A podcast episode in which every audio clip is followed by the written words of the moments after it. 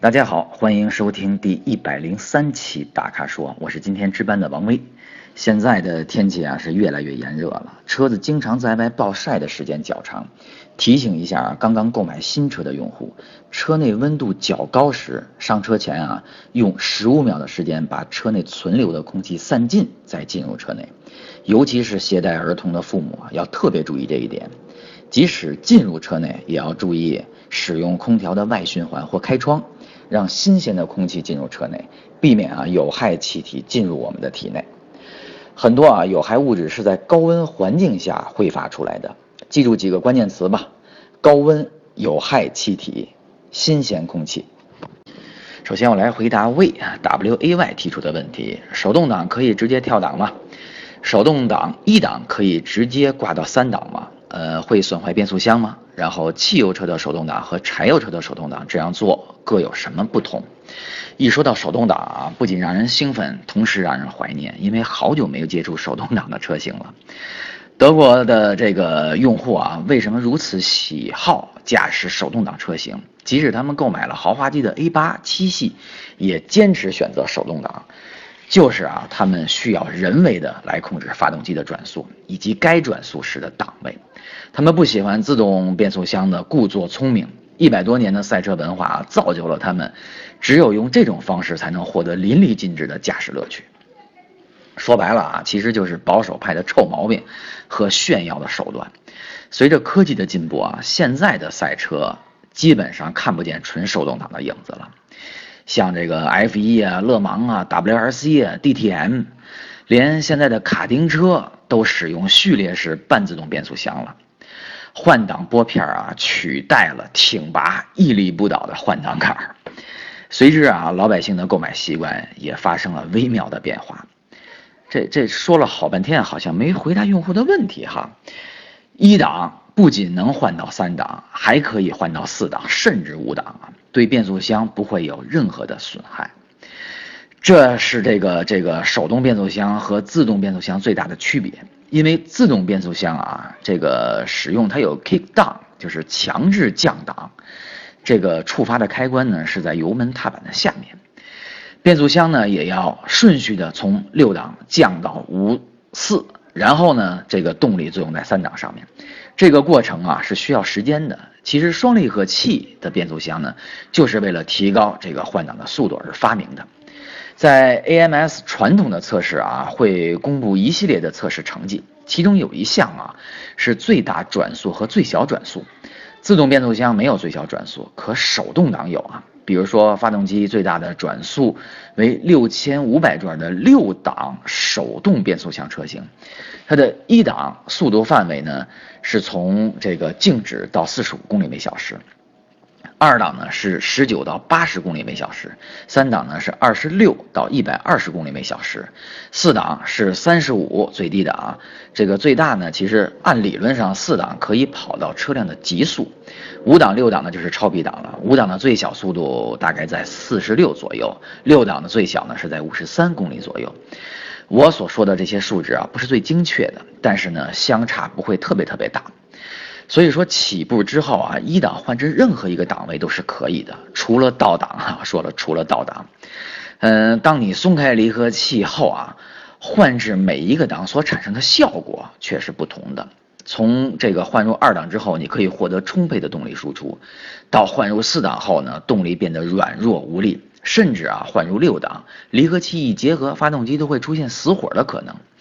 这些操作啊都不会对发动机这这个不会对发动机造成过分的伤害。怎样的操作是舒心的？相信你尝试之后，你可以自己去尝试。尝试之后啊，你就会明白了。再举个例子啊，德国人在使用六速手动挡的时候啊，很少会使用五档，他们经常呢是从四档跳到六档。他们是这样解释的啊，说五档跟六档的齿比太接近了。对于动力的需求啊，基本是相同的。如果说六档比五档更省油的话，为什么要经过五档呢？等下一步啊，我相信你会和我讨论什么问题呢？会讨论降档的问题了。那个时候啊，我相信你已经把注意力从关心车速转移到什么呢？感受发动机的转速了。这个啊，就向着驾驶乐趣迈进了一步。所以说这个德国人啊对手动挡的看重啊，体现了他们是多么的热爱和敬重赛车文化。德国凶险的北环赛道啊，毕竟是孕育汽车工业的摇篮。最后回答一下呢，汽油的手动挡和柴油手动挡的区别。嗯，其实这是两种内燃机特性的区别。柴油发动机的最高转速啊，比汽油发动机的要低得多，但获得低速的扭力呢，要强大得多。所以在平坦的路面上啊，使用柴油发动机的车辆用二档起步都会轻轻松松。希望啊，我的回答对你的疑惑有所帮助。接下来回答黄彪提出的问题。哎，这个问题还是问我的，而且是关于驾驶技术的问题。他说呢，看过我的测试，是尤其是 AMS 赛道测试，刹车灯一亮一亮的。他们是在模拟 ABS 吗？说原车不是都有吗？为什么要做这个动作呢？难道是习惯吗？为此呢，他也试过，说感觉自己的右脚呢不够灵活跟灵敏。还有呢，他看我绕桩的时候啊，方向盘喜欢握在十点跟两点的位置，他认为三点跟九点才是最标准的嘛。本人呢喜欢钻研驾驶技术啊，请不吝赐教。你太客气了啊，赐教谈不上，咱们共同讨论吧。因为关于驾驶技术的话题啊，有时候没有对错，只是习惯跟方法，找到适合自己的呢就是正确的。但你会发现啊，这个大家一直都走在寻找的路上，这也是啊一直能保持对汽车的或对驾驶的那个热爱的原因，对吧？你的观察非常仔细，我用呢原先宝马培训师 Ringo 啊和我一次聊天的这个谈论就能解释你的问题。他说啊，这个宝马内部的试车手在赛道比拼的时候呢，他发现最厉害、最年长的车手啊 c l a u s 在入弯的时候呢，很长一段时间那个刹车灯都能保持不停的闪烁，说这高超的这个车辆把控技术啊，让他赞叹不已。所以说啊，刹车灯一亮一亮的，说明了两件事情。第一就是刹车的力度之大，第二呢就是如此大力的刹车还能保持很长一段时间。所以说啊，Claus 的过人之处呢，就是在于它可以维持大力的刹车进入弯道，在保持车辆平衡的同时啊，还能靠近弯心。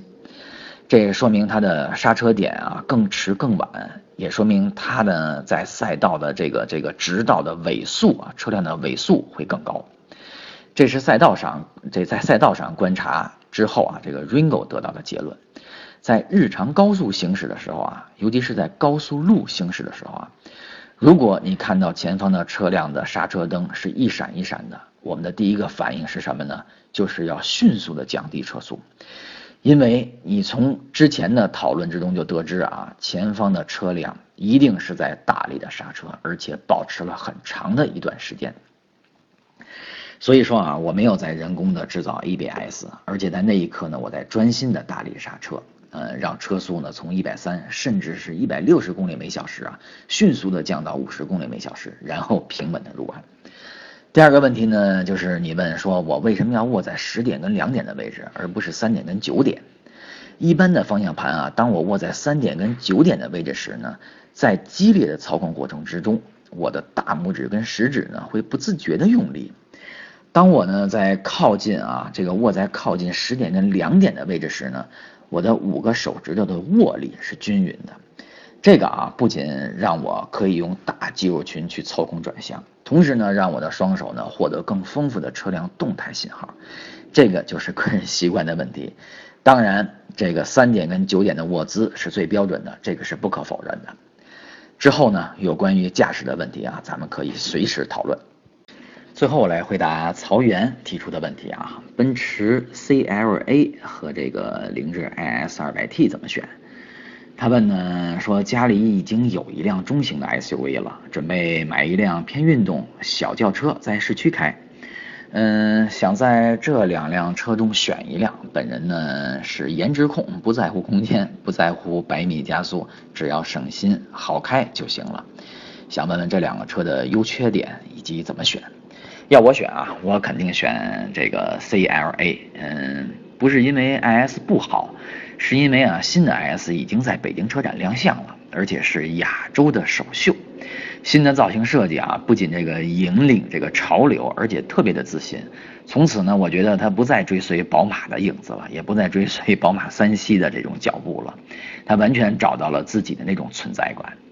第二呢，就是从品牌上啊，雷克萨斯呢还不能跟奔驰平起平坐，虽然它这个进步和追赶的这种脚步啊如此的迅速。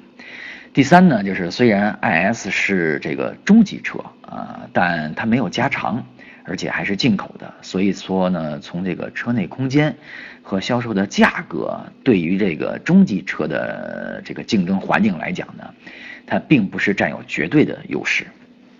而奔驰 CLA 呢，我觉得它是奔驰的这个产品中啊最小的车型，属于紧凑级车型。简单的说啊，就是 A 平台的三厢车，因为 A 是两厢车嘛，而且呢，这个 GLA 呢就是 A 平台的紧凑级 SUV。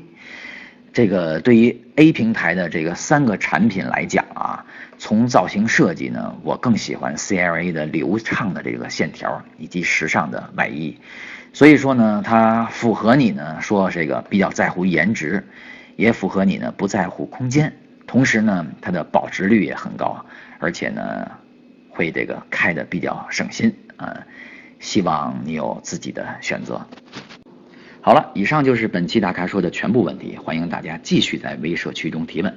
如果您想了解更多的汽车资讯和导购信息啊，请持续关注微信公众号和车评网。我们下期节目再见。